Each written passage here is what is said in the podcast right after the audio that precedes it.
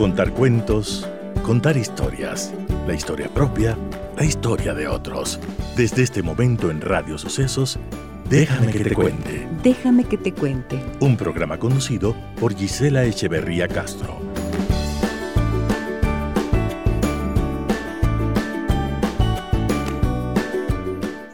Amigas y amigos de Radio Sucesos, muy buenos días, bienvenidas y bienvenidos a nuestro programa. ¿Cómo están ustedes el día de hoy? Espero que bien, con tranquilidad, con calma, con confianza y esperanza en sus corazones. Un abrazo grande reciban de mi parte a través de 101.7 FM. También saludo cordialmente a todas las personas que nos escuchan en www.radiosucesos.fm. Les saluda Giselle Echeverría. Déjame que te cuente. Déjame que te cuente.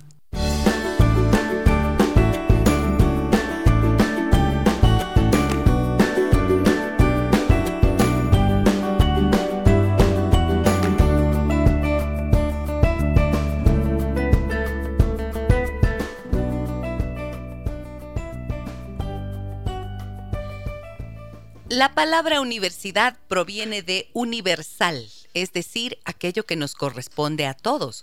Desde la antigüedad griega y romana, desde la polis griega al descubrimiento del bosón de Higgs, la herencia de la cultura es universal.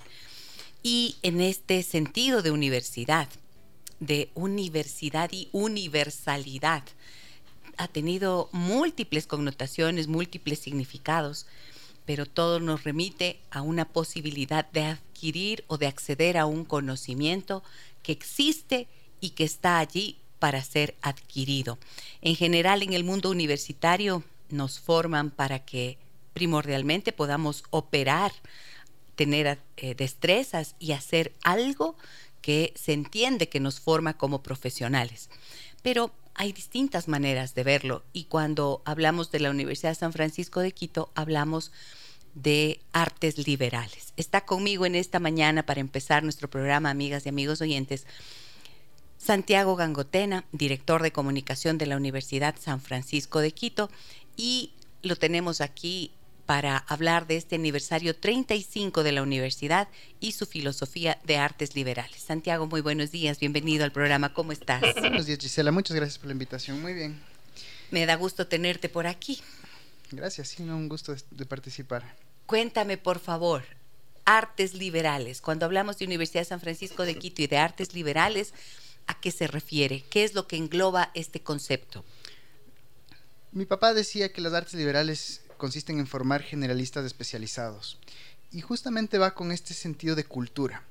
La universidad, eh, bajo la perspectiva de las artes liberales, no se trata solo de adquirir destrezas útiles para desempeñar un trabajo, sino para formarse como persona. Y por eso es este énfasis en la cultura, en esta cultura universal, la cultura de la humanidad, para poder ser parte de esta gran conversación que se ha desarrollado por milenio sobre las grandes preguntas. ¿Qué somos? ¿Por qué estamos aquí? ¿Hacia dónde vamos? Eh, ¿Cuál es el significado de la vida? ¿Qué es la belleza? ¿Qué es la bondad?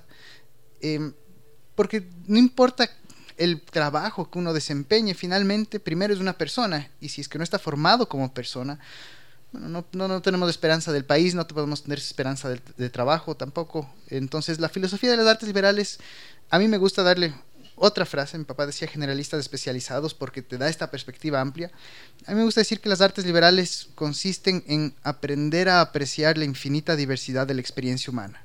Porque solo es apreciando la experiencia humana, esto es milenios de cultura que tenemos, que podemos realmente empatizar, ponernos en zapatos de otros y vivir en sociedad, en una sociedad pacífica donde buscamos el progreso de manera conjunta.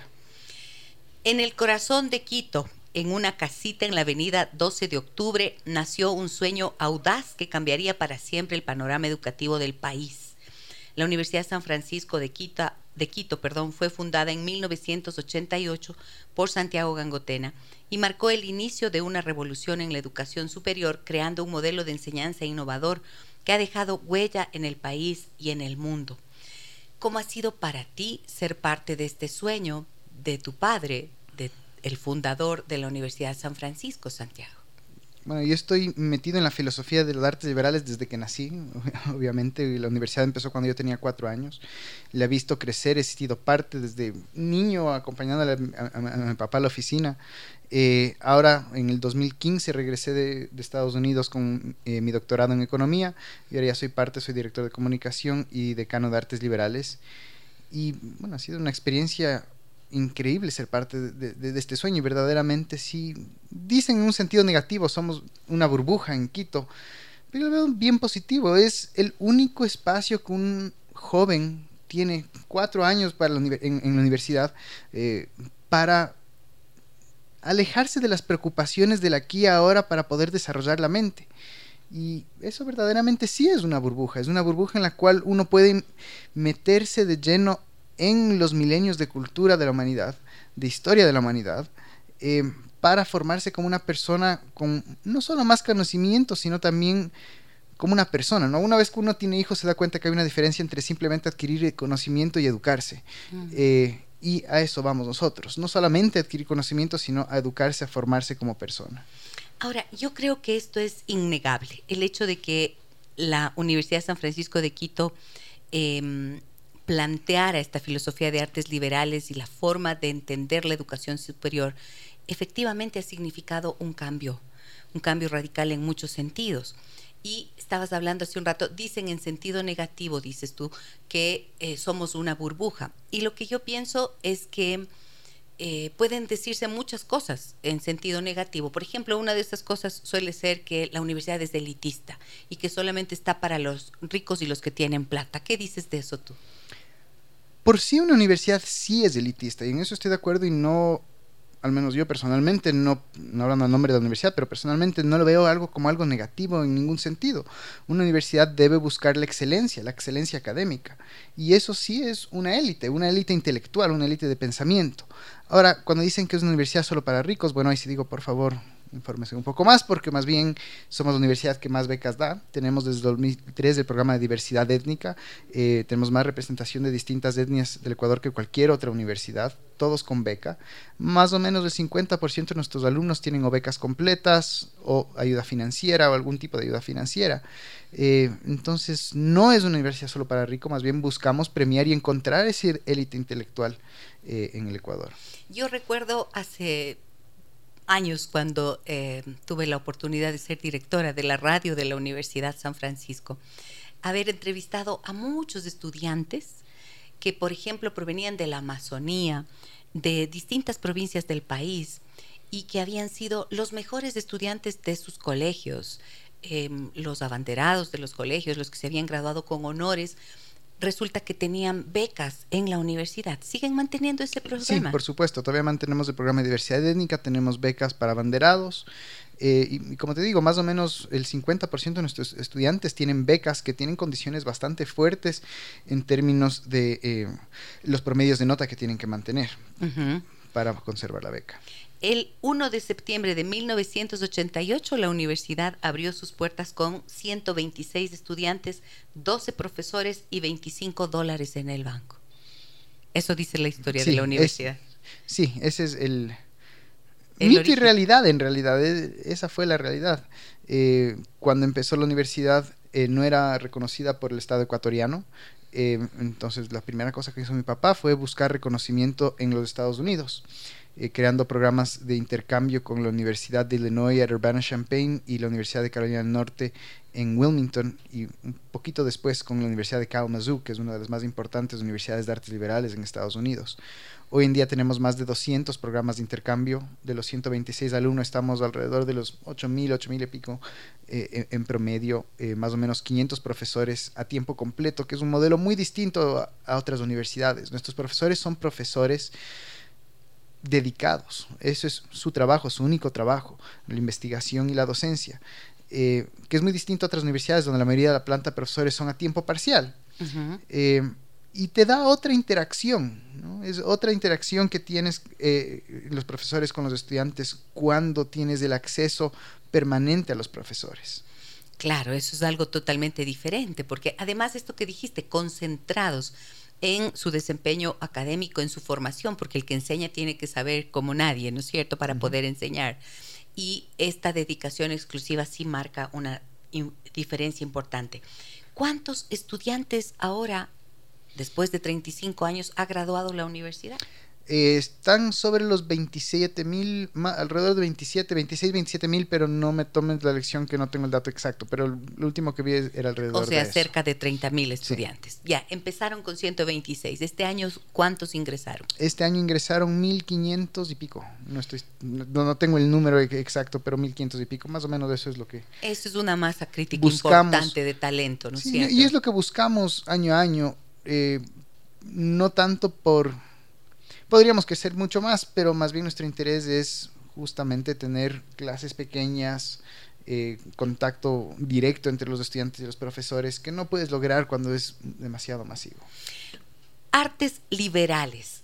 ¿Qué es la diferencia entre las artes liberales y otras propuestas de enseñanza, de educación superior? Cuando pensamos en artes liberales, primero es bueno contextualizar un poco en, en, qué categoría de idea están las artes liberales. Las artes liberales se originan alrededor de hace más o menos hace 2500 años. Eh, cuando una idea sobrevive tanto tiempo, vale la pena ponerle atención porque hay, no hay muchas que sobreviven tanto tiempo. Eh, es probablemente la primera filosofía sobre la educación. Está en la categoría de ideas como el cristianismo, ideas como la democracia. en esa misma categoría están las artes liberales. ¿Qué quieren decir exactamente? Bueno, son artes que no va al concepto moderno de arte, de expresión, sino al origen, eh, en este caso latín, de la palabra que es haceres. Arte viene de ars, verbo hacer. Son los haceres de las personas libres. Y los haceres de las personas libres, como bien dice, son cosas que se aprenden haciéndolas.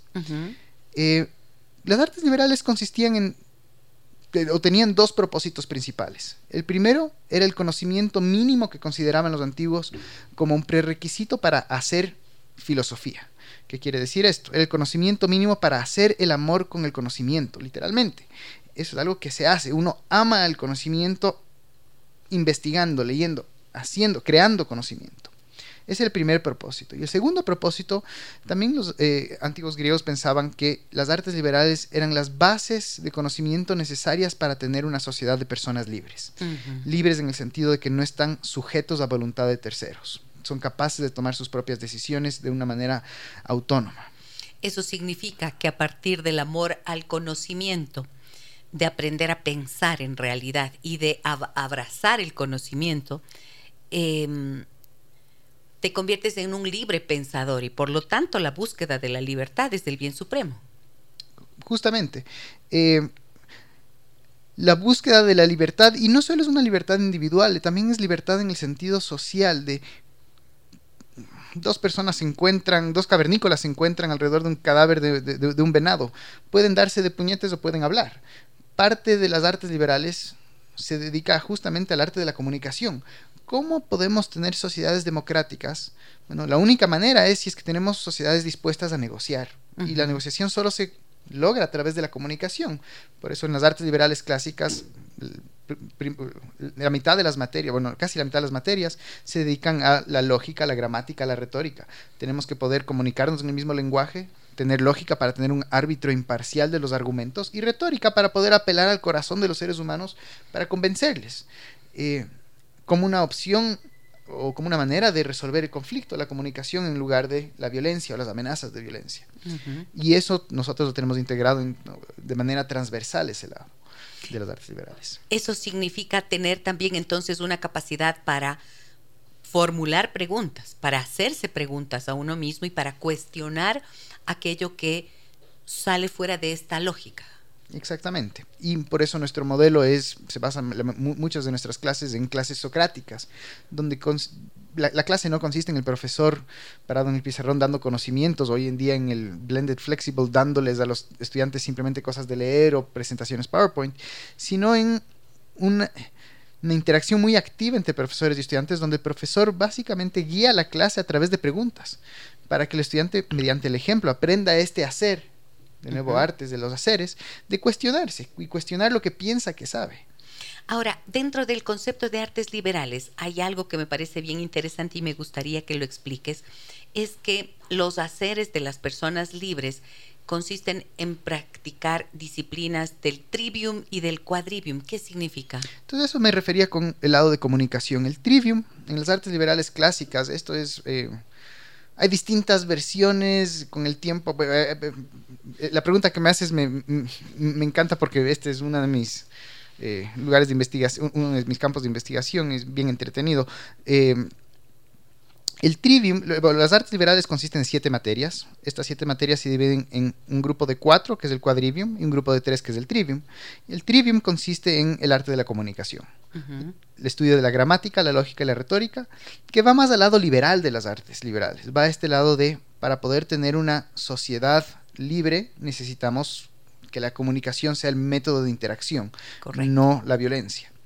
El quadrivium, en cambio, es un poquito más interesante eh, y medio raro.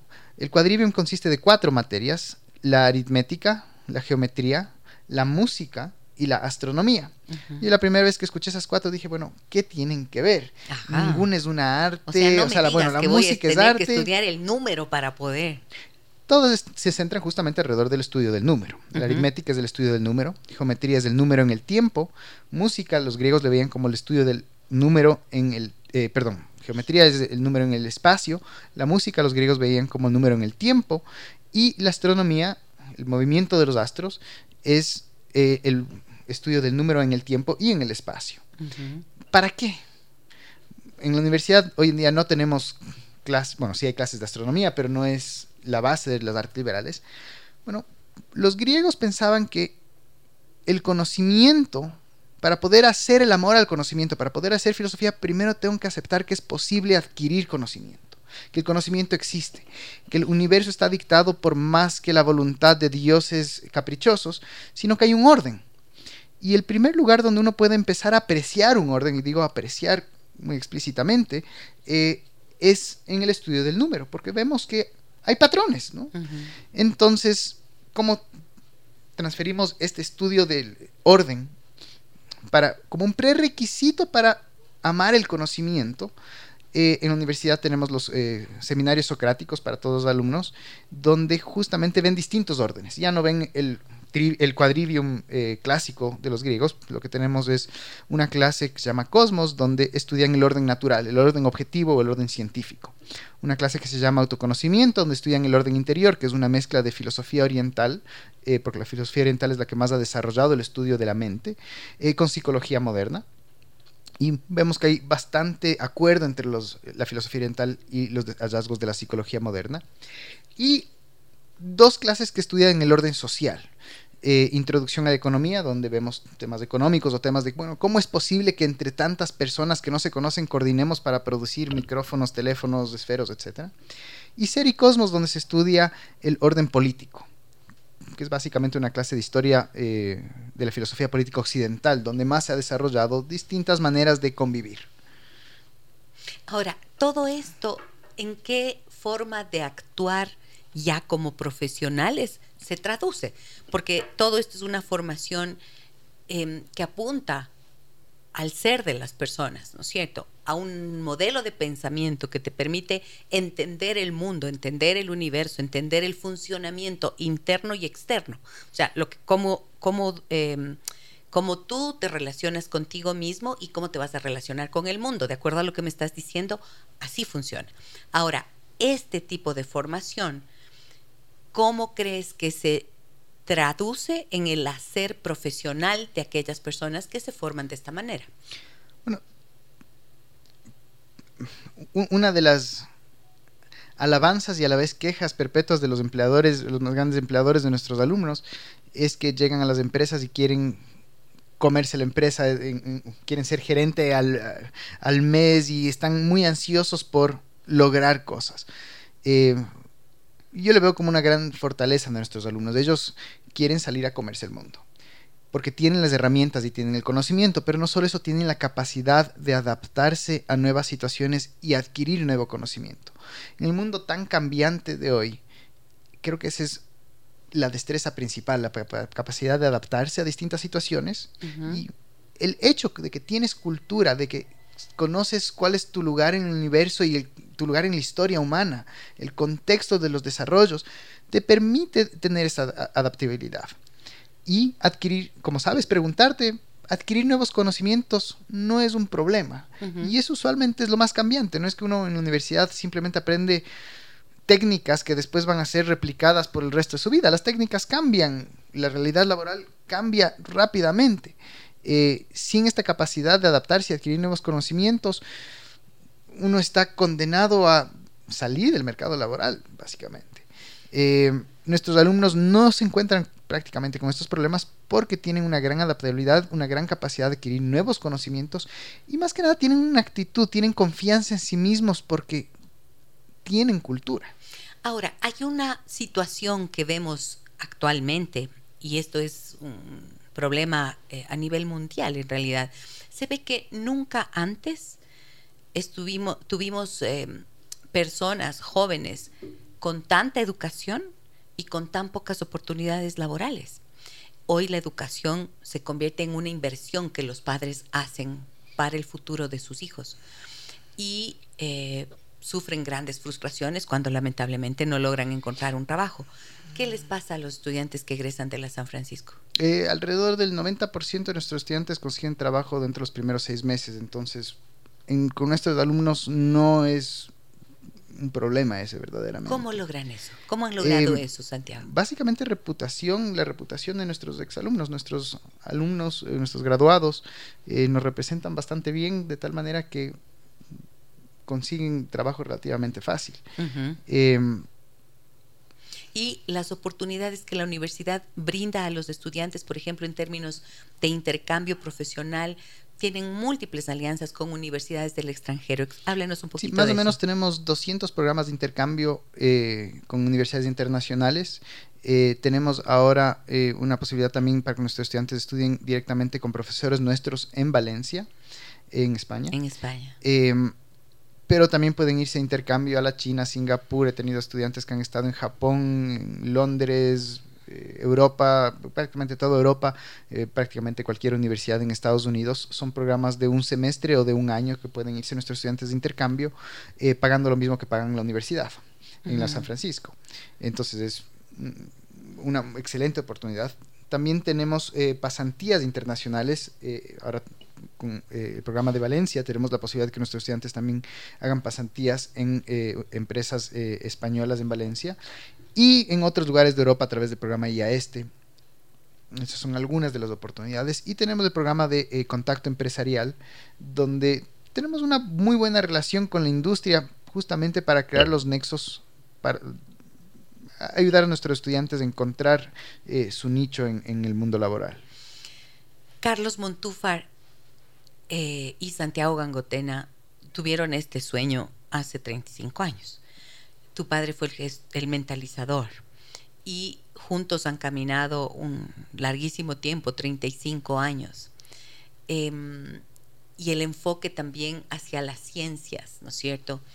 Eh, es algo muy relevante dentro de la historia de la universidad. ¿Cómo ves esa parte tú? Bueno, sí, la ciencia es una una educación en ciencia. Y con esto no quiero decir que todos tenemos que ser científicos, pero sí tener conocimiento básico de qué está compuesto el universo eh, en el que vivimos, ¿no? Y cómo, cómo sabemos esto. Entonces, por un lado es el conocimiento y por otro lado es cómo hacemos preguntas para saber ese universo, para poder ser ciudadanos informados. Eh, eso por lado de docencia. Por lado de investigación, pese a no recibir un dólar del gobierno, básicamente por la mayoría de, la existencia de la universidad, eh, en fondos de investigación, todo autofinanciado. Hemos sido parte, la única universidad que ha sido parte de los dos descubrimientos tal vez más importantes de la física, eh, seguramente el descubrimiento más importante de la física del siglo XX y uno de los el más importante en lo que va hasta ahora del siglo XXI. Eh, la universidad, eh, a través de eh, Bruce von Eisen, profesor y físico, fue parte del descubrimiento del top quark. quinto quark. Que, el sexto quark, el último quark, El, quark top, en, descubierto en Fermilab en el experimento D0 y CDF. yo después con mi tesis, es más, trabajé en el un poquito en eso, pero eso es otro tema. Entonces es la única universidad que ha sido parte del descubrimiento, un, descubrimiento verdaderamente fundamental de qué está compuesta la materia. Y a través de otro grupo de físicos de la universidad también fuimos parte del descubrimiento del bosón de Higgs, eh, o que le llaman la partícula de Dios. Eh, y esto es, destacable porque nuevamente nuestro corazón, nuestra razón de ser finalmente es la docencia. Pero sin embargo, cuando uno tiene este ambiente, este entorno de artes liberales, no solo es beneficioso para los alumnos, sino para los profesores, porque estás metido en la academia. Es esta burbuja de academia de pensamiento eh, donde tienen la rienda suelta para hacer investigación. Entonces, eh, se dan este tipo de cosas.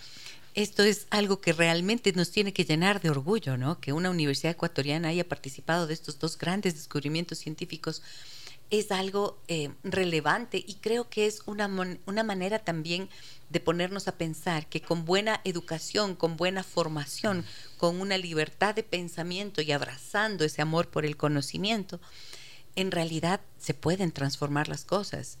Y esta es la tarea de la educación, transformar las personas que a su vez van a poder replicar ese conocimiento adquirido y convertirlo quizás en proyectos, en desarrollo, en más conocimiento y en generación de un nuevo país.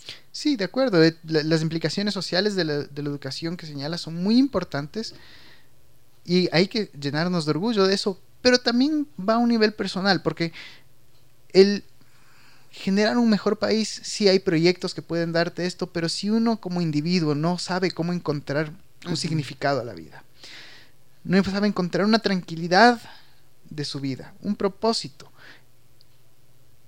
estos proyectos grandes quedan en, la nada. Y esa es la labor de la educación. somos los seres humanos los que... Primero somos individuos, los antes que, soñamos y los que estamos en capacidad de convertir eso, esas ideas en, en realidad, claro. Exactamente. Ahora, la universidad tiene dentro del concepto de artes liberales valores, ¿no es cierto? Como universidad.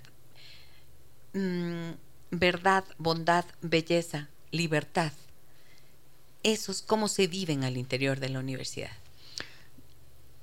La manera en la cual le veo yo primero, tal vez para pensar por qué estos valores y no otros, o por qué meter ahí libertad. Bueno, tenemos los tres eh, virtudes clásicas de la eh, verdad, la bondad, la belleza.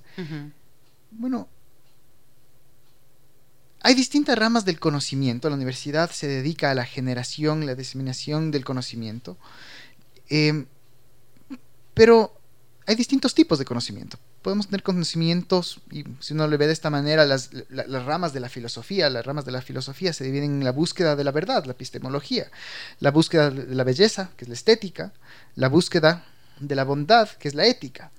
Eh, hay distintas, de nuevo, órdenes sobre el conocimiento. Entonces, más o menos por ahí le podemos ver. Y la libertad, porque la libertad es la única manera en la cual podemos aprender a hacernos preguntas sobre estos temas.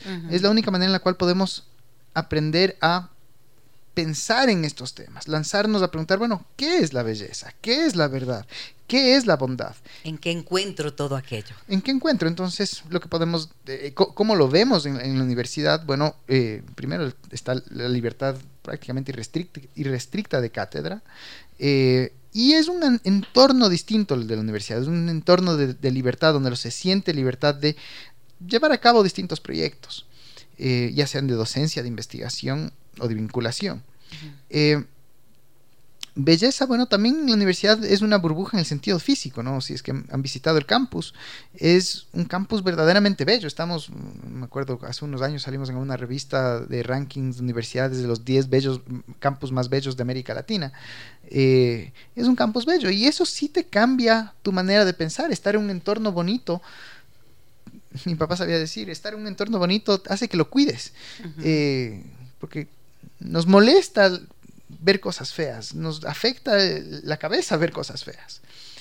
¿Qué ha significado para ti y para la universidad la pérdida de Santiago Gangotena? a, nivel personal ha sido una pérdida tremenda. Mi papá era mi mejor amigo, mi primer profesor. Eh, recuerdo en una época vivíamos en, eh, muy lejos del colegio, más o menos era una hora y media de viaje y él me llevaba en el carro y ahí aprendí más que en todas las aulas de colegio hasta los seis años prácticamente. Ha sido una, una pérdida muy difícil y para la universidad también. Pero la institucionalidad de la universidad que creo él está muy sólida. De tal manera que me parece que hay como continuar con su sueño de formar libres pensadores, formar emprendedores, para eh, tratar de aportar algo al país. Que veo que, que lo citas, lo citas con frecuencia. ¿Tienes alguna de esas máximas que uno suele conservar cuando has tenido un buen mentor? Sé buena gente. Eh, la idea es, y el trato de él siempre era, siguiendo justamente la línea del trivium, de la comunicación, eh, no hay por qué generar problemas con las personas y por más que uno discuta, uno puede seguir siendo amigo con las personas. Y eso es lo que te permite tener un ambiente intelectual vibrante. El poder tener disputas y discusiones hasta las últimas consecuencias, como sabíamos tenerlas con, mi papá, pero con cualquier persona en la universidad, y después ir a almorzar juntos, tomar un café, porque finalmente cuando estamos pensando en cómo descubrimos conocimiento, cómo generamos ideas, es a través de las discusiones, a través del cuestionamiento y el cuestionamiento hasta las últimas consecuencias. Pero eso no tiene que afectar de manera negativa las relaciones personales, ¿no? Es, distinto y es aprender a separarse de... Oh, eso es otra cosa que decía. Hay que aprender a desapegarse de las ideas. Eh, está bien tenerlas, jugar con ellas, porque las ideas es en donde tenemos eh, este campo para descubrimiento y para el progreso, pero las relaciones humanas están en otro nivel. Eh, y si es que podemos tener estas disputas manteniendo relaciones humanas, ahí es donde creamos comunidad. Si uno le piensa en el sentido de un país, es lo mismo, ¿no? Tenemos que poder disputar distintas ideologías, distintos programas, pero vernos en la calle y saludarnos y ser amable el uno con el otro. Y eso creo que era su lección más grande y su legado más grande, aparte de la institucionalidad de todo lo que creo, era sentar una tradición de interacción interpersonal, cómo se tratan las personas de, adentro de la universidad, que es lo que te permite ser, nos permite ser lo que somos. La Universidad San Francisco tiene un trabajo bellísimo en Galápagos, ¿no es cierto? Es la única universidad del Ecuador que tiene una extensión en Galápagos. Y también eh, está la estación de biodiversidad, ay, por favor. Biodiversidad. Biodiversidad del Tiputini. Sí. Que qué es lo que hace la universidad allí y cómo ha incidido en esos espacios. en Galápagos tenemos, como dices, eh, somos la única universidad del Ecuador que tiene una extensión en Galápagos. Tenemos dos carreras para eh, los galapagueños.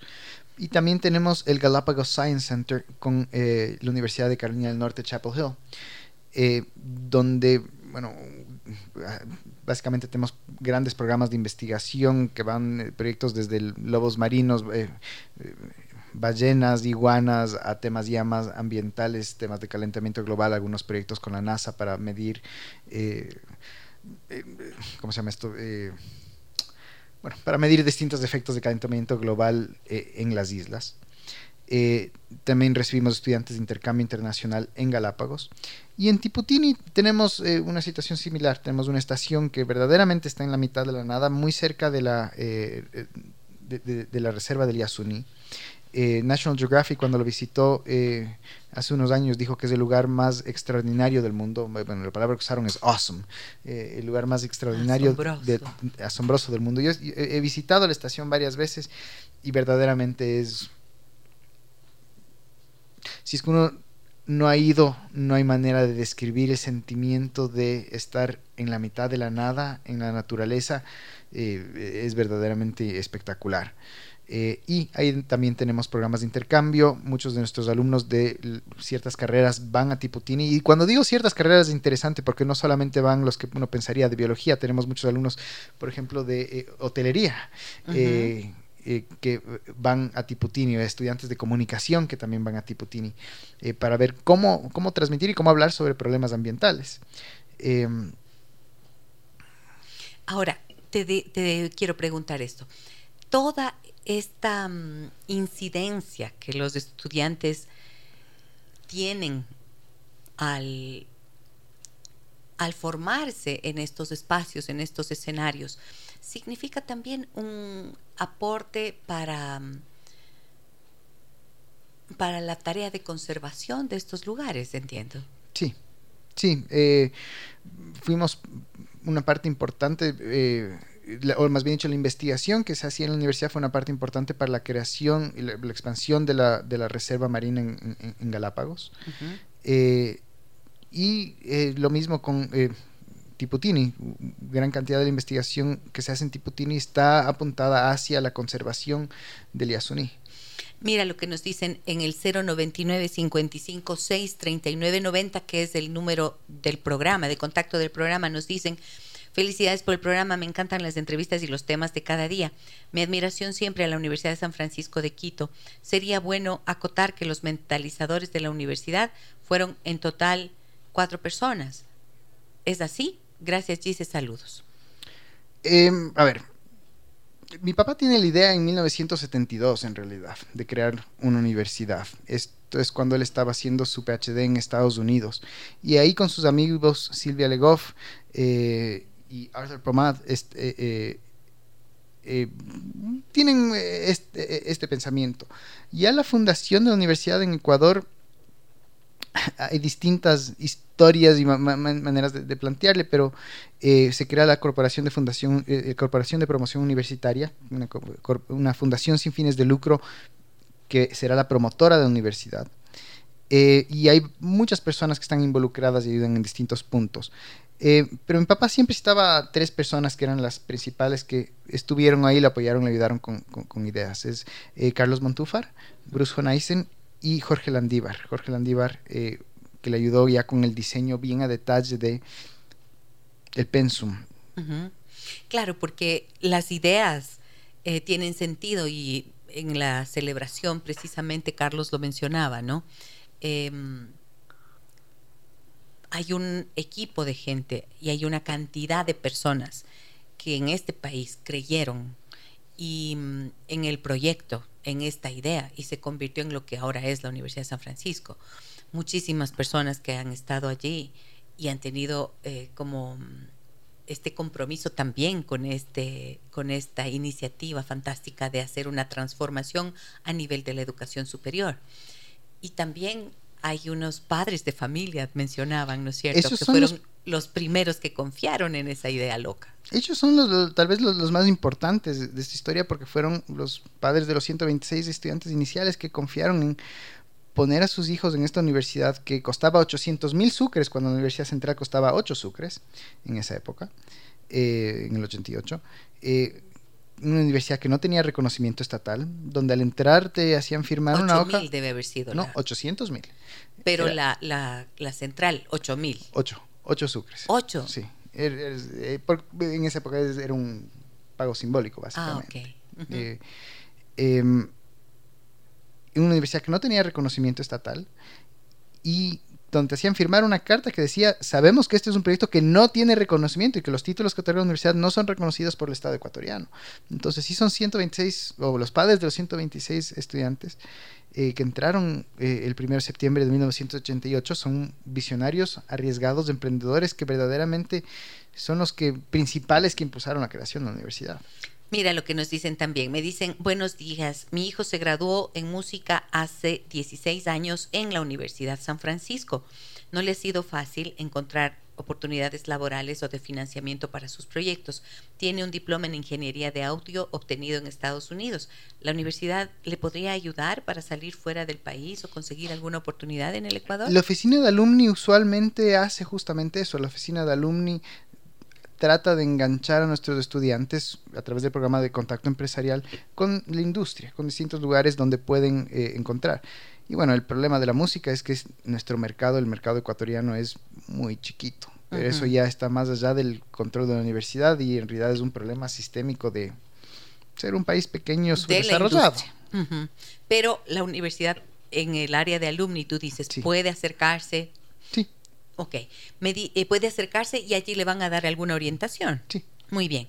Em, también me dicen, muchas gracias por la entrevista. No conocía que Santiago Gangotena tenía un hijo con su mismo nombre y con su talento.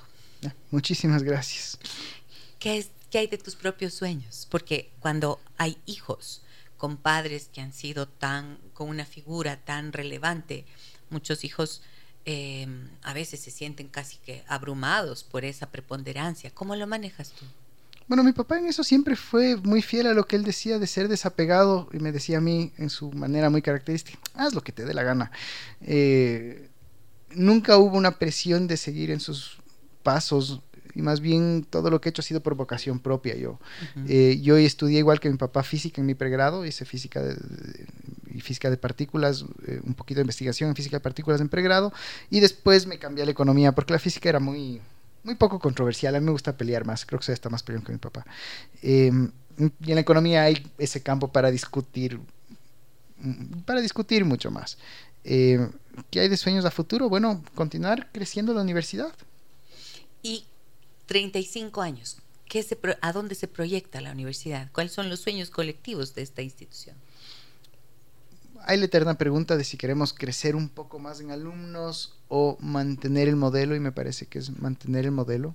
Una de las cosas, eh, el programa el, programa de Valencia es algo que estamos eh, buscando que crezca mucho porque es una oportunidad interesantísima para estudiantes, desde estudiantes de música hasta estudiantes de biología marina, porque en, Valencia hay el Instituto eh, Oceanográfico que es, que es muy interesante.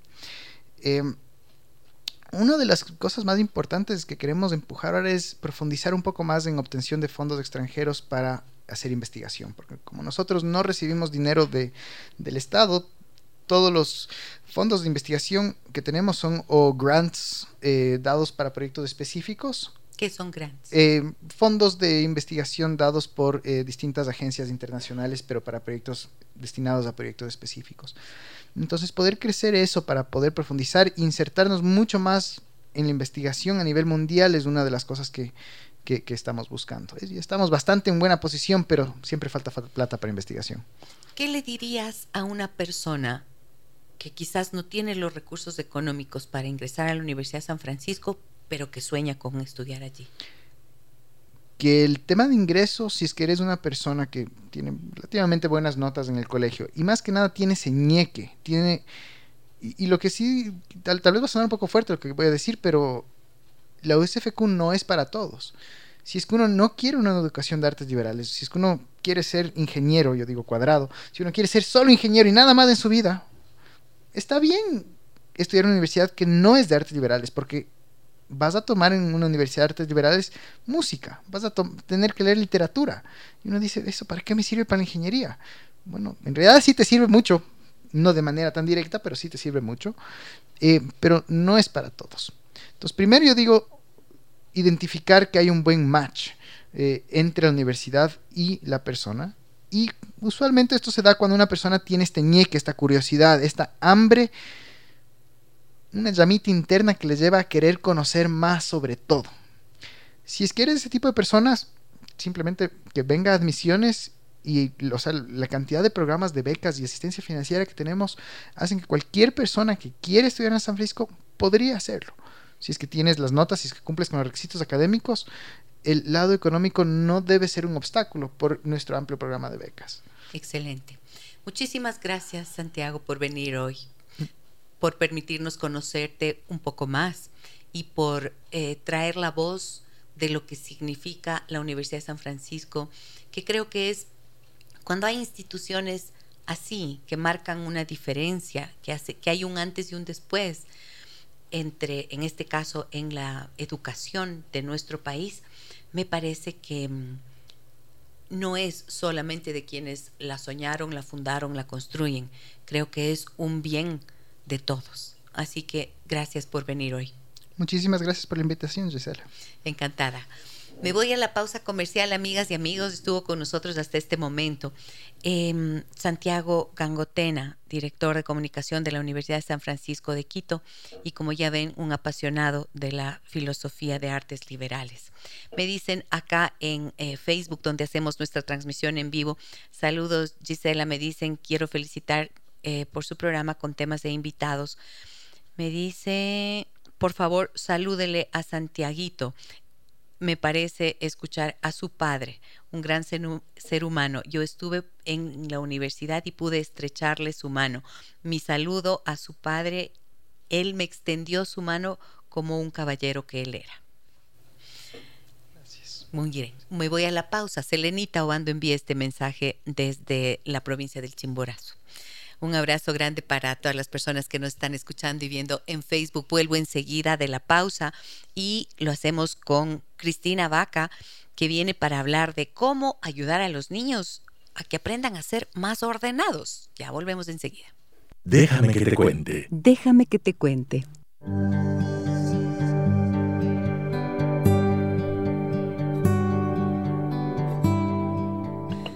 Aquí estamos de regreso con Cristina Vaca y con ella vamos a hablar de lo que ya les había yo anunciado. ¿Cómo ayudar a los niños para que sean más ordenados? ¿Qué significa ser ordenado? Querida Cuti, buenos días, bienvenida al programa. Me da gusto, tanto gusto verte. Buenos días. Jessy. Guapísima con sus colores, además. Ay, muchas gracias. Jessy. Muchísimas gracias por la, por la invitación y por la oportunidad de compartir con todos tus oyentes este hermoso tema de cómo enseñar a nuestros niños a ser ordenados. ¿Qué es el orden? El orden es tener todo en su lugar.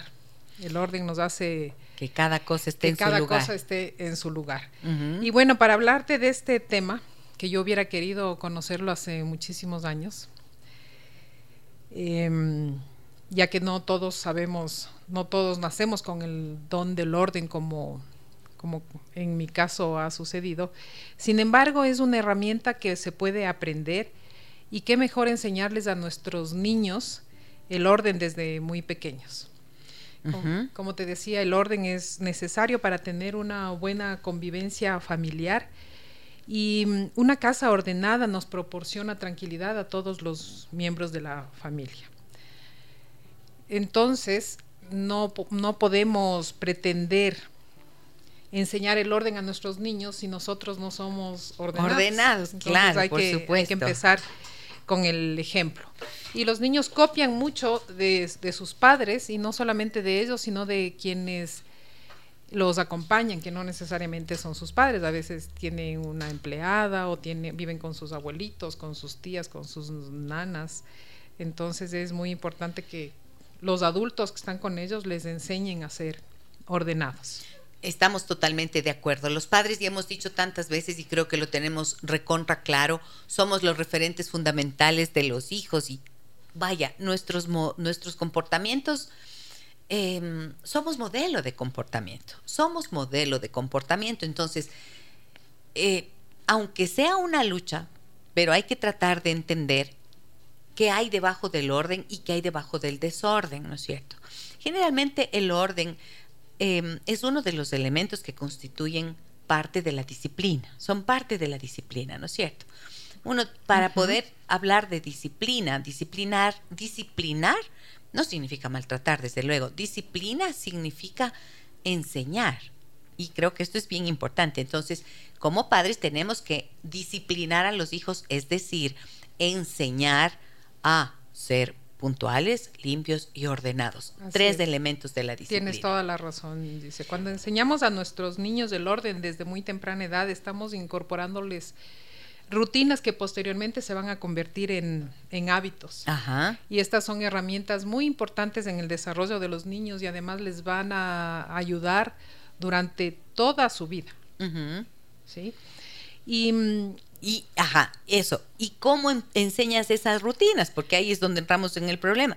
¿Cómo les vamos a enseñar? Exactamente. Para eso justamente estamos aquí.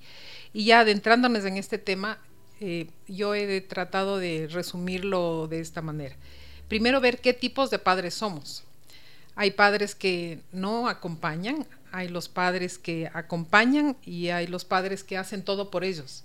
Yo no sé en qué grupo de padres estabas tú cuando tu hija era pequeña. Los que acompañan a los niños a, A los ordenar. niños. No me refiero a que estén presentes, sino que los están acompañando a ordenar, los que mm, hacen, les, les dan haciendo, como se dice, En ecuatoriano Ajá, decimos les damos, les damos haciendo, y los que están acompañándoles. Es decir, Los que primer- acompañan, los que no acompañan y los que hacen las cosas por hacen ellos. Entonces, yo te preguntaba a ti en cuál grupo estabas o, o te Yo que hacía con ella. ¿Sabes por qué? Porque yo, bueno, eh, te- eh, Creo que una de las cosas, de los sanos hábitos en la vida y los mejores compañeros de la vida son los libros, ¿no?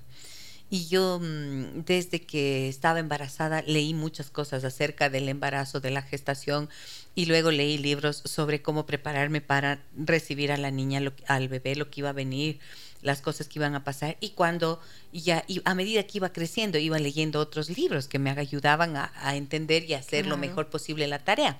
Obviamente me equivoqué en tantísimas cosas que me hubiera gustado no equivocarme. Pero una que aprendí era prontamente que a un niño chico, tú no le puedes decir a un niño de dos años o de tres años, darle la orden de que ordene, que tenías que acompañarlo y que tenías que hacer con. Y eso sí es algo que hice con mi hija.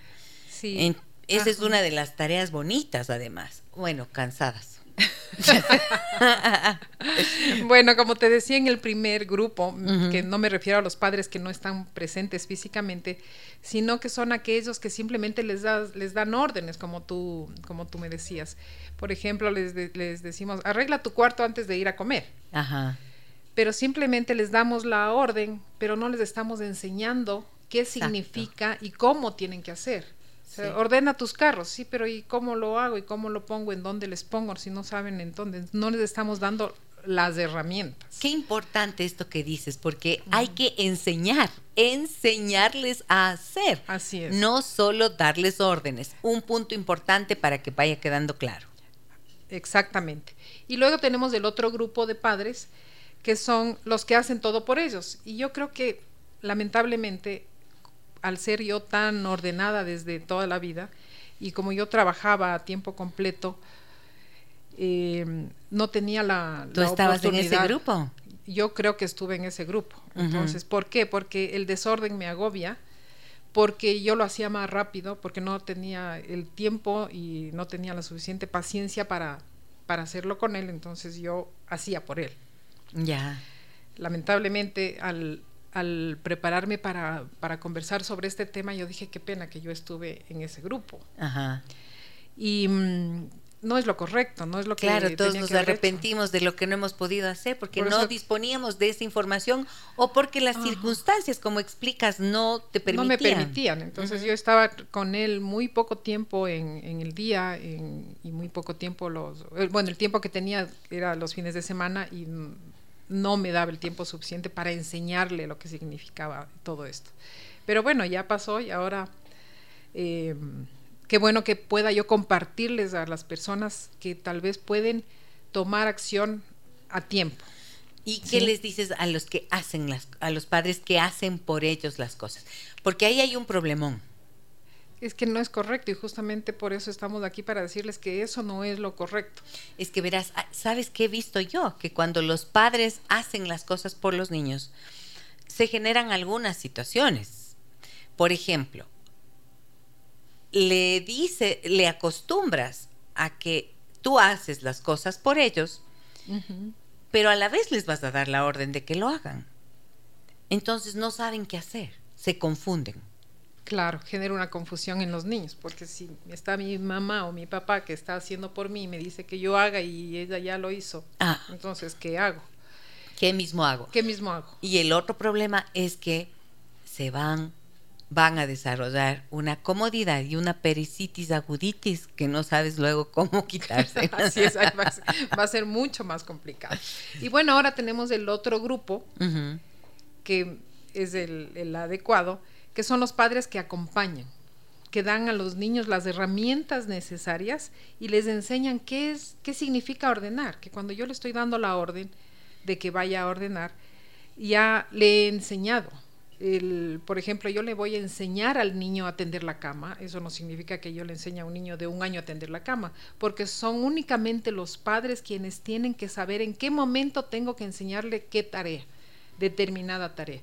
Pero esto tiene que empezar desde muy, muy, muy pequeños. De esta manera les estamos asignando a los niños responsabilidades, les estamos enseñando a ser disciplinados y les estamos alentando y les estamos transmitiendo confianza. Es decir, yo confío en ti, yo sé que tú lo puedes hacer. ¿Sí? Y, para, y adicionalmente a esto, que ya hemos visto los tres, estos tres grupos de padres, ya sabemos cuál es el, el grupo correcto, tenemos las edades de los niños.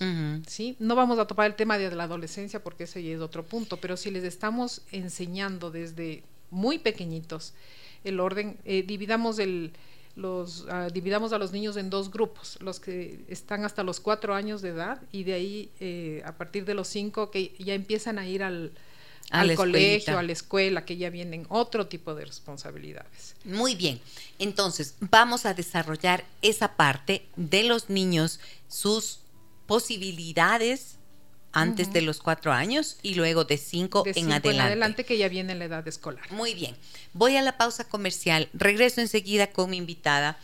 Es eh, Cristina Vaca, con quien hablamos en esta mañana de cómo enseñarles a los niños a ser ordenados. Cristina es Master Interior Planner y nos ayuda a poner las cosas en orden. Ya volvemos. Tu sonrisa. Déjame que te cuente un encuentro que nos humaniza.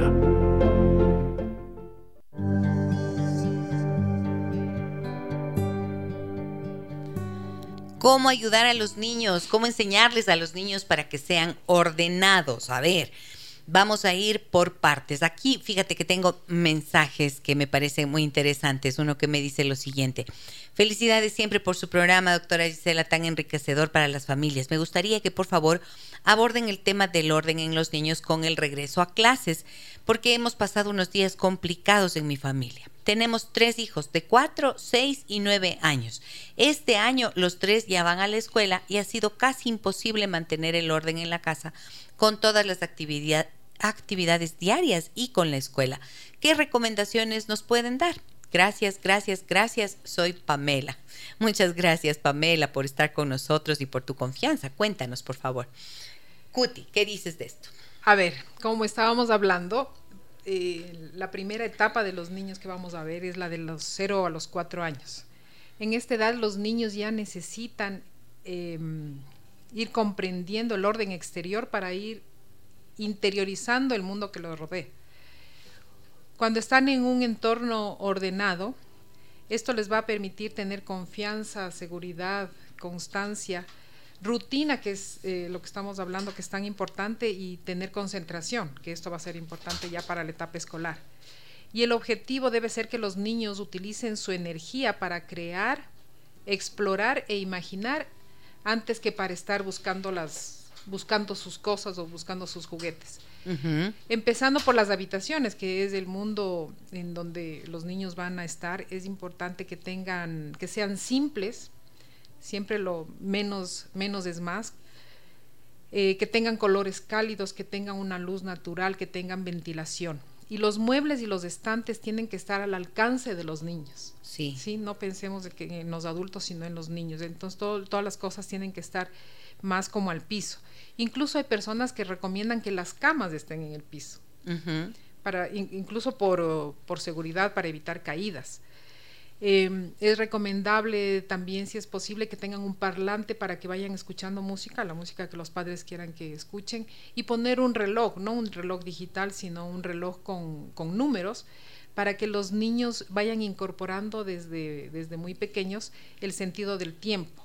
Incluso la decoración, por ejemplo, los cuadritos o cosas que se pongan en el, en, el, en el, cuarto de los niños tienen que estar más a su alcance, más para su...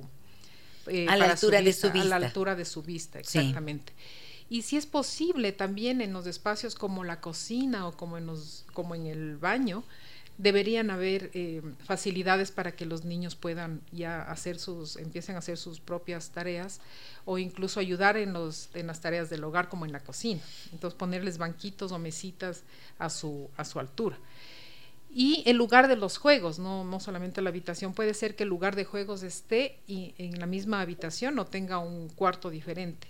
Ahí debe haber también los estantes, los muebles sencillos a la altura de ellos, que tenga una mesita pequeña o sillas pequeñas para que puedan para que puedan jugar, tener una alfombra, no, necesariamente alfombra de lana, sino estas que son como plásticas que tienen números, que tienen letras para que puedan las propias para los niños, para que puedan jugar. Y, y, aquí viene ya el tema de los eh, de los libros, de los juguetes, todo esto tiene que estar categorizado. Cuando hablamos ya de los juguetes es importante clasificarlos y ponerlos en contenedores para que mm, los niños ya sepan, ahí es donde les vamos a enseñar, los carritos van aquí, las pelotas acá, las muñecas acá, los peluches acá. Ah, ¿Cómo van a identificar los niños en dónde va que, cada cosa? Eh, aquí hay, eh, pueden utilizar su imaginación y poner, por ejemplo, fotografías o, o stickers o calcomanías de colores para que los niños vayan sabiendo en dónde va cada cosa. Preferible algo, algo visual que a ellos les permita saber en dónde va cada cosa. Cada cosa tiene que tener su lugar, por ejemplo, los autos, los animales, los legos, los bloques, todo tiene que tener em, su, su espacio, su cajita, su estante, para que los niños sepan en dónde va cada cosa. Es importante también que no tengan las cosas amontonadas, porque ahí empieza el desorden. Em, otra cosa importante es que vayan rotando, porque los niños van creciendo tan rápido, les van regalando tal cantidad de juguetes, que pongan mm, al alcance de los niños los juguetes que son para su edad y que vayan rotando, porque a veces tienen tantos que dejan guardados los demás y nunca los utilizan. Eso te iba a preguntar porque es muy, muy, mm, muy común, ¿no es cierto?, que se acumulen de cantidades de juguetes. Y lo que estás diciendo entonces es poner en contenedores clasificados por eh, categoría. Entonces, los muñecos de la granjita en uno, los legos en otro contenedor, las, Las pelotas, ropas de las. Barbies en no sé qué. Claro. Eh, exacto. Ok, ya, está clasificado. Entonces, en cajitas, incluso cajitas que pueden ser fácilmente transportables, porque si quiero llevar las pelotas para jugar en el jardín, por ejemplo, me, me llevo la cajita o la caja o el contenedor y luego los voy a poner ahí de regreso al sitio en Vea el que le qué corresponde. bonito, facilito. Ahí está, facilito. Facilito. sí. Lindo, pues así. Claro, entonces vas llevando, tienes el contenedorcito y así no tiene que andar cargando uno por uno en las manos que se le cae o extendiendo la camiseta para poner ahí y que vaya regando por todo el camino Así hasta es. llegar a la habitación. Entonces va llevando su Tiene caja su de- recipiente. su cajón, su recipiente, su canastilla, lo que sea para llevar los juguetes a donde quiera ir a jugar. Eh, otra, otra cosa, eh, lo que te decía es cambiar, rotar los juguetes. O sea, no les amontonemos de ¿Qué juguetes. significa rotar? ¿Cómo es esa rotación? Porque tienen, tienen demasiados juguetes. Entonces les voy poni- les pongo a su alcance o a su disposición en el cuarto, en sus cajas, en sus recipientes, ciertos juguetes y luego eh, les guardo esos y pongo nuevos juguetes que están seguramente guardados. Eh, y otra cosa, ir sacando conforme, guardando y sacando conforme va pasando su edad. Ajá. Porque los, los juguetes van a Y los que van quedando en desuso deberían poder eh, desprenderse de ellos. desprenderse. Hay que enseñarles a desprenderse, hay que enseñarles a que eh, vean la cantidad de juguetes que tienen y que eso ya utilizaron, que agradezcan por lo que ya pudieron aprender con esos juguetes, por lo que jugaron con esos juguetes y que puedan compartir con otras personas, con niños que no lo tienen y, y hacerles ver que tienen más juguetes y que esos los pueden eh, regalar. Claro, o, o algo que pasar no al sea- hermanito menor o a los primos. Algo que no sea, por ejemplo, el peluche favorito, ese no. Ese no, pues ese seguramente Ese será se su- queda hasta para los hijos. Ajá, claro, pero sí. Sí. hay cosas que simplemente las dejan. Ahora, yo creo, siempre he pensado que mm, a la hora de comprar juguetes hay que tener un criterio, ¿no es cierto? Que no sea Sí. el de el despilfarro y que no tengan esta capacidad de acumular los juguetes, porque a veces les regalan cosas a los niños que los dejan a los dos minutos de haberles abierto la caja y nunca más. Nunca más los utilizan. Entonces, ahí está el criterio de los padres para también pensemos desprenderse, en ¿no? dónde los vamos a poner, en dónde lo voy a poner. O sea, piense, no le digo que no compre, sino piense previamente a ver si esto es tan grande, dónde lo voy a poner. Ok, ahora, está muy claro el concepto, me gusta tanto lo que nos estás diciendo, Cuti, y quiero referirme al mensaje, a este mensaje que nos enviaba esta amiga, ¿no es cierto, Pamela, que decía que qué puede hacer como en el regreso a clases para mantener el orden, ya que tiene niños de 4, 6 y de 9 años. Ajá. Ya vamos al siguiente tema, pero para terminar el es desordenada para todo esto, ven, pero nece- necesito No, no. interrumpir.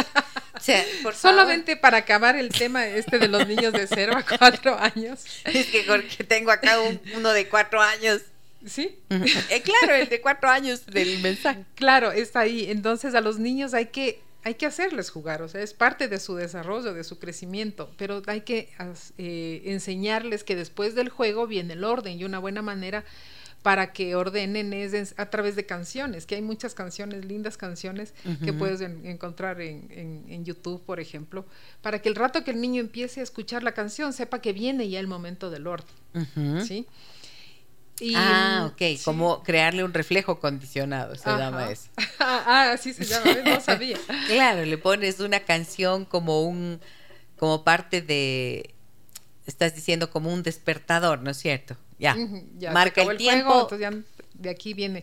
Y, y ahora, este rato me haces de acuerdo de algo que es para los niños pequeños todavía, el ir, em, el utilizar tarjetas visuales, de ayuda visual que les permitan, o sea, que indique hora de levantarse, hora de, lavarse los dientes, de comer, que, les vaya indicando qué es lo que viene después, qué actividad viene después. Esto para los niños pequeños que todavía no saben, no saben leer. Ajá, eh, eso es eso utilísimo para la estructuración de la rutina. Exactamente, que eso luego se va a convertir en un hábito para los niños. Y mm, eso tiene que estar obviamente a la vista del niño y esto nos va a evitar o les va a evitar a los padres los berrinches o yo, no, no quiero hacer esto, ¿no? esto es lo que corresponde hacer ahora. ¿sí? Y lo que hablábamos al principio de ir em, dándoles eh, responsabilidades y tareas de acuerdo con, la edad. ¿sí? Eh, los, son los, los padres son los únicos que van a saber en qué momento eh, es hora ya de darle una actividad adicional, una tarea adicional. Muy bien. ¿Sí? Ok. ¿Hasta ahí? Hasta ahí. ¿Ya puedo hacer la pregunta? Ahora sí. Ya puedo hacer la pregunta. ¿Se dan cuenta? Ahora sí viene la parte de, la siguiente etapa de los niños cuando ya van a la escuela. Viene la ahora viene la pregunta de cómo mantener el orden en el regreso a clases. Ya les eh, pensemos que ya le, antes ya les hemos ido incorporando ciertas tareas, entonces cuando ya viene la etapa escolar, ya vienen responsabilidades adicionales como son el uniforme, la mochila, eh, la lonchera, y mm, entonces cada cosa va a tener su lugar. El niño tiene que saber que a la, a la noche tiene que dejar preparando, va a depender de la edad también, porque no al, niño que va a la guardería, no, capaz que no todavía, pero al ya de cuatro años tampoco. al que ya está yendo a la, escuela, ya le voy a ir incorporando estas otras responsabilidades. De, cada cosa tiene que tener su lugar. El rato de hacer tareas, por ejemplo, eh, concentrar un solo sitio en donde va a ser la tarea. Evitemos sitios que tengan distracciones. Por ejemplo, no es recomendable que hagan los deberes en el comedor o en la cocina, porque eso les va a distraer. Apenas tengo hambre, tiene hambre, se levanta, va a la refrigeradora, coge una galleta, después se producen hasta accidentes o desastres. Es decir, tiene que haber una hora, un lugar en donde hacer tareas, sea que esté en la misma habitación del niño o en un estudio, en una parte eh, apropiada, para, apropiada para, hacer, para hacer esto. Entonces los niños tienen que estar ya en capacidad de hacer otras, otras actividades. Muy bien, ok. El orden siempre parte de un ponerse de acuerdo. O sea, el orden no va a ser posible si no te pones de acuerdo, por ejemplo, entre los adultos, entre los padres como adultos para saber cuál va a ser el sistema que van a implementar en casa o si es que, mm, eh, por ejemplo, familias monoparentales, si eres una mamá que está sola, yo siempre les digo a los padres, tienes que ponerte de acuerdo contigo misma. Sí, o contigo mismo. Eres un padre soltero, una madre soltera, padres divorciados que tienen que organizar la vida de la familia. Bueno, pues es importante ponerse de acuerdo con uno mismo en qué quiere, cuál es la meta que quiere conseguir en la familia. Y si esa meta es mantener un orden parte por el acuerdo conmigo de que yo voy a tener mis espacios ordenados para ser un buen referente el ejemplo, y modelo para mí. De lo que hablábamos. ¿Ok?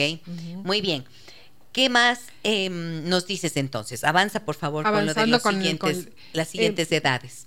Pensemos que al principio te decía que las tarjetas de apoyo visual son muy importantes, pero cuando ya los niños van creciendo, la, señora nos decía que tenía como de nueve años, me parece. De seis y de nueve. Eh, Tiene eh, una de cuatro, otro de seis y otro de Entonces aquí va a tener que utilizar las, tarjetas de apoyo visual para la- el niño que todavía no, no sabe leer, pero ya para los niños más grandes puede ir util- utilizando otros sistemas de organización, de acuerdo con lo que, eh, justamente lo que tú decías, qué es lo que la señora quiere.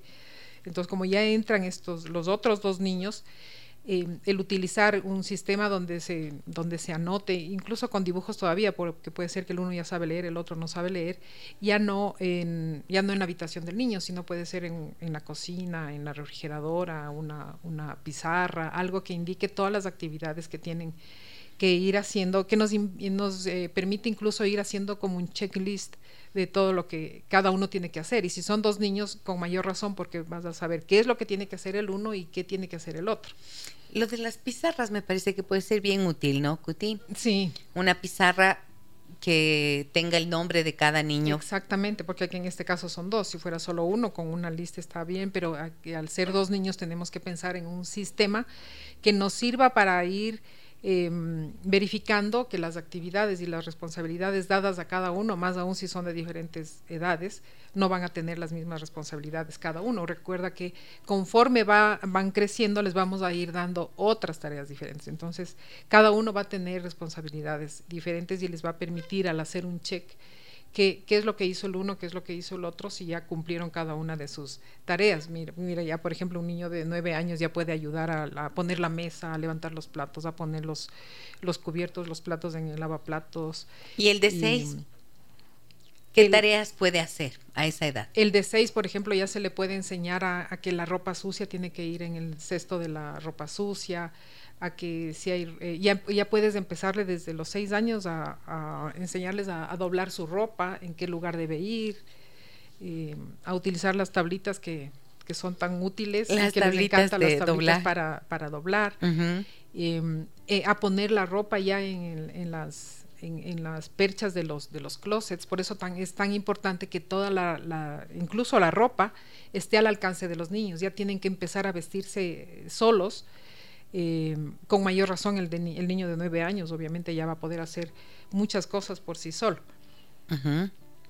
Ok, ahora. y como te decía, ya viene le- la etapa de las mochilas, de las tareas escolares. Que todo tiene que tener un lugar. O sea, no es que llego y la mochila dejo tirado en el en apenas a- atrás de la puerta de la casa. La mochila tiene que ir en el lugar donde voy a hacer los deberes más tarde.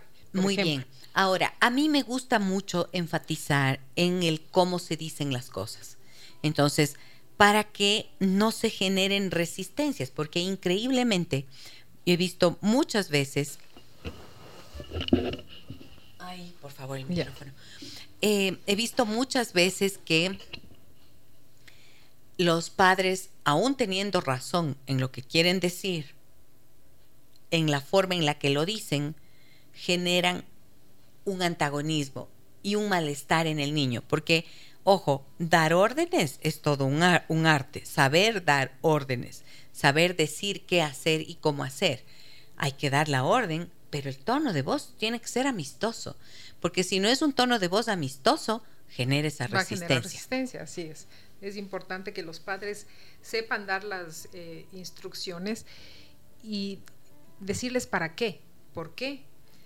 Y otra cosa muy importante es el agradecerles, es hacerles sentir importante a los niños de, la, de lo que han hecho, de, lo de la ayuda que están dando para las tareas del- domésticas y de las tareas propias de la, de, la escuela, en el caso de que ya sean de, de edad escolar. Seis. Eso les va a dar autoestima, les va a generar confianza y van a querer seguir haciendo eso, porque es- estoy ayudando, es parte de la, de la convivencia familiar. Seis añitos doblar, doblar ropa.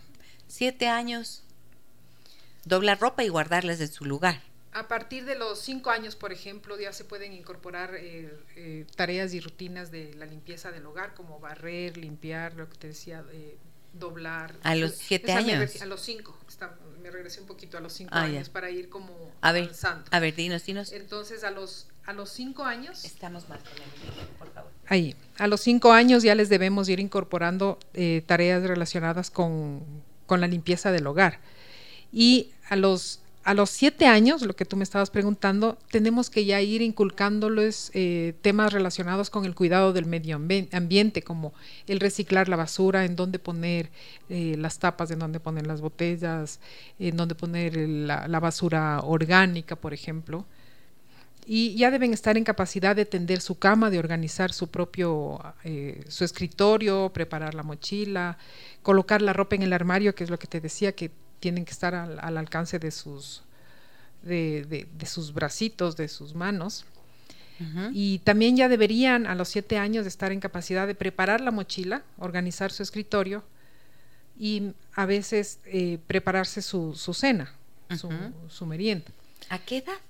A los siete años. A los siete, prepararse su cena. Por ejemplo, coge, o coge su cereal o coge su yogur. O sea, tiene que estar, estas, estos productos que son de uso de los niños deberían también estar en la cocina al alcance de sus manos y ellos deben saber que sacan y ponen cada cosa en su lugar luego de que ya han utilizado. Ya te digo, estas no son reglas porque son solamente los padres que están con ellos los que tienen que saber en qué momento les van incorporando diferentes tareas y responsabilidades en la casa. Claro, tienen que tener todos son iguales. No todos son iguales. Y viste el susto que me pegué cuando dices prepararse la cena a los siete años. A poner el grito en el cielo. Yo soy mamá gallina, o sea, ¿cómo vas a hacer eso? No, y tienes que poner, porque si comen unas galletas, alguna cosa. Claro, pero por eso pedí la aclaración, me parece bien.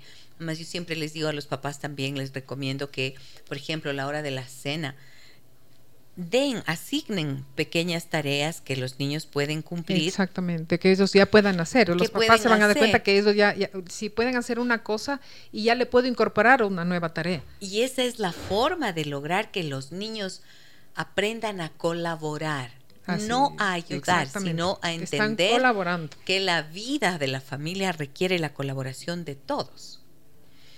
Y esta es una de las formas más eficientes. Dar tareas sin dar orden, asignar tareas, decir, mira mi amor, tú de ahora en adelante vas a hacer esto así, asado y cocinado.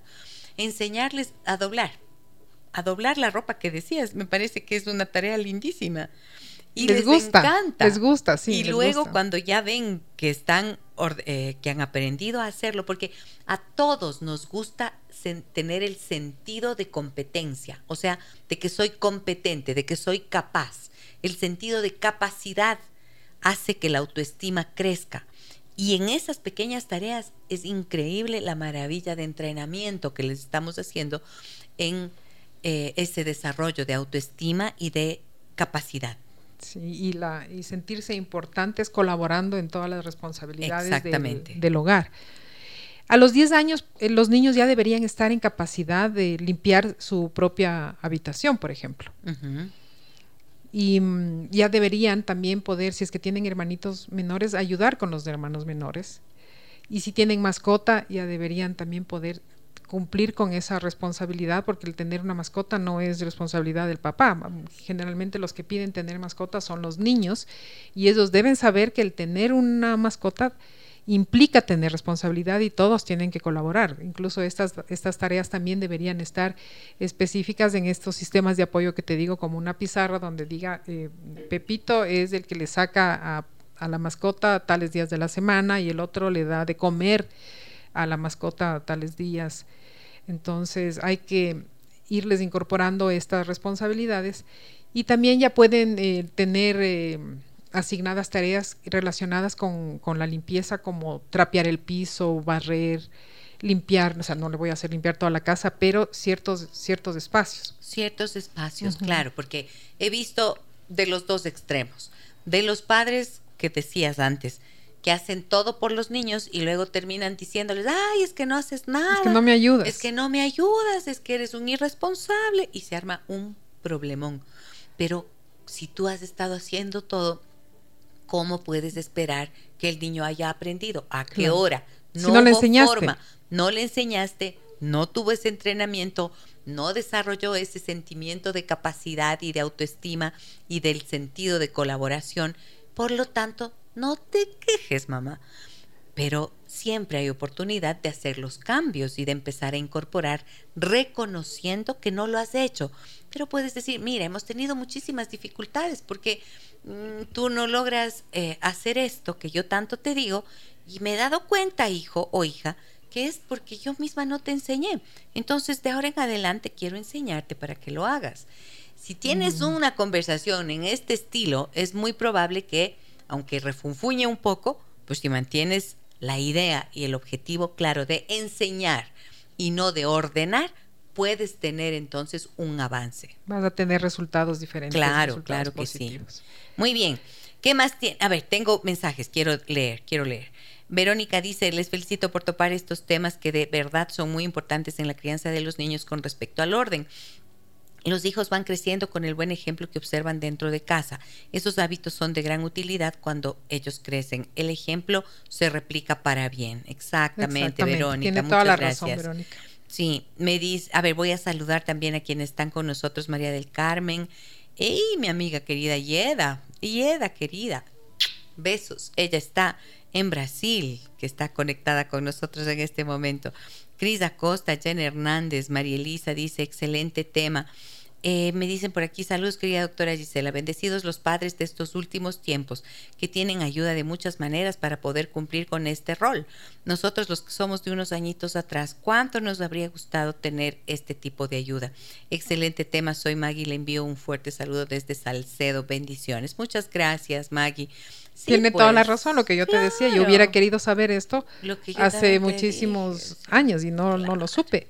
Claro, por Entonces, supuesto. Qué bueno poder compartir con, madres jóvenes que pueden aplicar estas enseñanzas con sus, con sus hijos. Verónica, también te saludo, te envío un abrazo. Abelina, Ana Cecilia, Lorena, gracias por estar con nosotros. Un abrazo para todos ustedes. A ver, tengo más mensajes en el 099 55 6 39 90.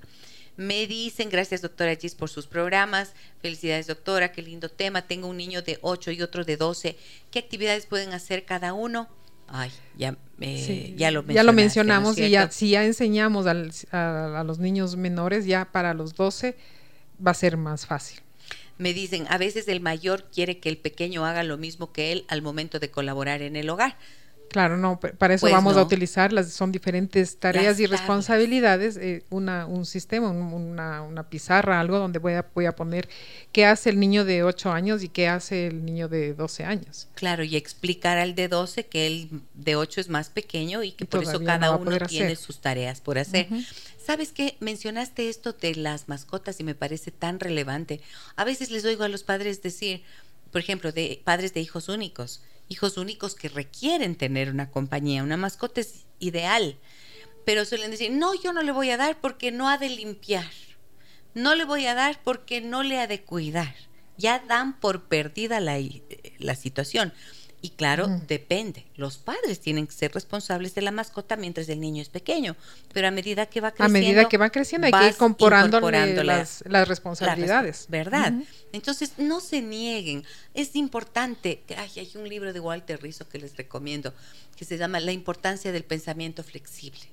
Pensamiento flexible quiere decir estar abierto a aprender nuevas cosas y a salir de esas creencias que muchas veces son como un pensamiento dogmático que no permite em, incorporar nuevos puntos de vista o nuevos criterios. Y cuando dices, esto es así porque es así, porque yo lo digo, ya perdimos todos. El pensamiento flexible permite los, los, niños ahora son muy exigentes, ya no, esos no te van a aceptar un porque sí o porque yo digo. Ajá. Hay que darles razones. Explicaciones, como bien habías dicho antes, Cuti, el por qué y el para qué. El por qué y el para qué. Me dicen, mi esposo no permite que mi hija se acerque a la cocina. Si bien ayuda a hacer la ensalada, a él le da terror que ella se pueda quemar o provocar un accidente. Ya tiene 16 años. Ah, ah caray. Y solo sabe prepararse un sándwich. Me desespera esta situación. Mire el susto que nos dio. Mi esposo la mima muchísimo. Mi hija es muy desorganizada con las tareas de la escuela y su habitación ni se diga. Pues, ¿qué te parece si le haces escuchar a tu esposo este programa? Recomendación así, ¿no es cierto? Porque a veces, no sé, le puedes decir, ¿sabes qué? Me he dado cuenta que tenemos esto, hoy escuché esto, ¿qué te parece? Puedes escucharlo. A veces eso ayuda. Me dicen también, buenos días, excelente programa como siempre. Educar a los hijos desde pequeños es fundamental para su presente y futuro. Lo he podido comprobar con mis hijos que son responsables y autónomos, pero el trabajo se empieza desde niños. En esa educación, saber nutrirse, no solo comer, es tarea importante también. Qué hermosa, me encanta. Un lindo mensaje. Qué tiene, bellos tiene mensajes todo- nos envían toda la razón. Por eso te decía al y amigas principio que es oyentes.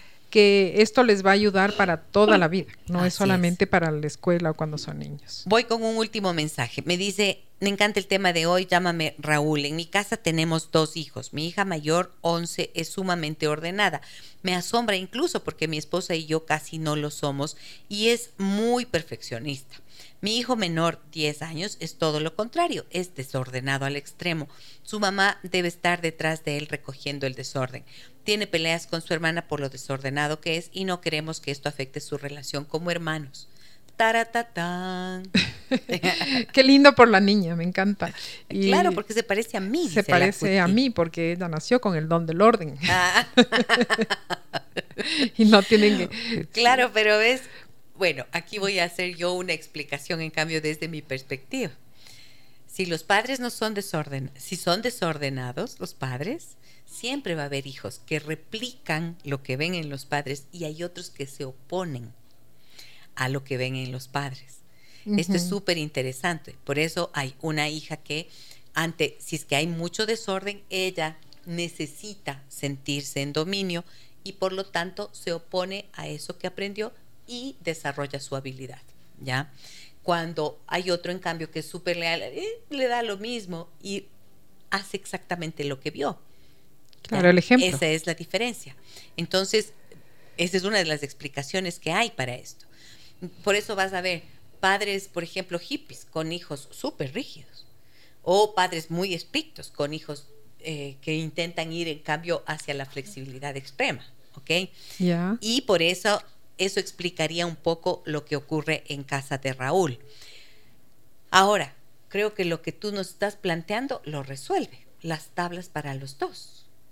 Y que los padres Y tienen que cumplir. Y además los padres tienen que ser ordenados también, porque ¿cómo sea, le si voy a no exigir? al- si yo, ¿Cómo le voy a exigir que sea ordenado a mi hijo si yo no lo soy?